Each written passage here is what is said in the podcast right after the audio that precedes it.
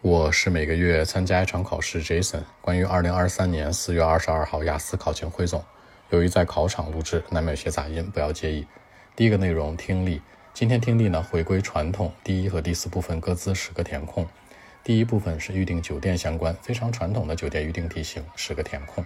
第二部分讲的是大学讲座相关，是多选加上匹配。这个部分的选择题的内容非常多，大家一定要高频注意。注意审题的时间，因为选择题多，代表它的选项很多。单选是对应三个选项，五选二，七选三，分别对应的是三个和两个选项。所以说呢，定位是非常非常关键的，很容易出现漏听。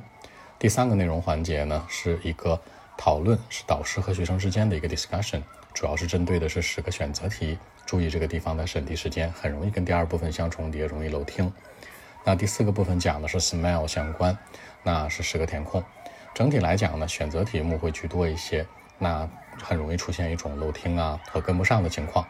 好，第二个内容呢是关于阅读，整体阅读的话呢，三篇文章，第一篇文章讲的是 walking，是步行，不是 work 啊，是 walking 的一个好处。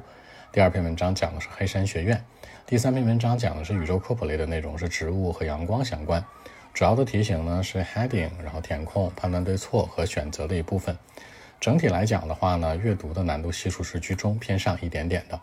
其次是写作，写作分为小作文和大作文。今天的小作文有点不同，是一个组合图，是 pie chart 饼状图加上一个 table 表格，讲的是什么呢？过去十年间，它是二零零一到二零十年、二零一零年这十年之间啊，国际学生和本地学生的一个对比，性别啊、数量什么的。那它地区呢是分布在澳洲的。这里面当中，大家注意组合图呢，一定是把各自图形当中的特征写出来。注意特征、特征、特征。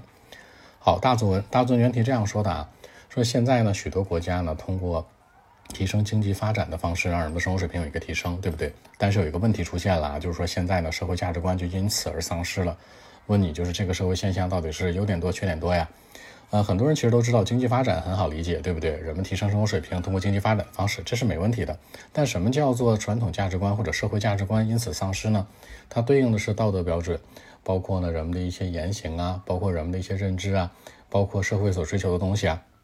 那这个部分的东西是非常抽象的，大家最好把它具体化，具体和它形成形成一个对标。说白了，是发展经济重要还是其他重要？这个道德标准，道德标准当中包括什么呢？比如说，包括呢，可能人们的价值观，包括人们的世界观，亲情、友情、爱情，你往这里面带可能会更容易。那这样的话，这个题可以这样理解，也就是说呢，现在许多国家呀，都通过经济发展的方式提升人们的生活水平了，物质条件上升了，对不对？但是他们的精神世界可能不是那么丰富。其实精神世界是什么呢？亲情、友情、爱情可能就没有以前那么重要了。那问你这个趋势，你这样去理解这个文章，去写它可能更好写一些。站在不同的维度，尤其是写文章的时候呢，如果一个方向说的很具体，比如经济发展非常具体，物质条件；另外一个方向就找到对立面就好了，精神世界，包括亲情、友情、爱情这些可能会更为稳妥一点。好，更多文本问题呢，微信 b 一七六九三九一零七。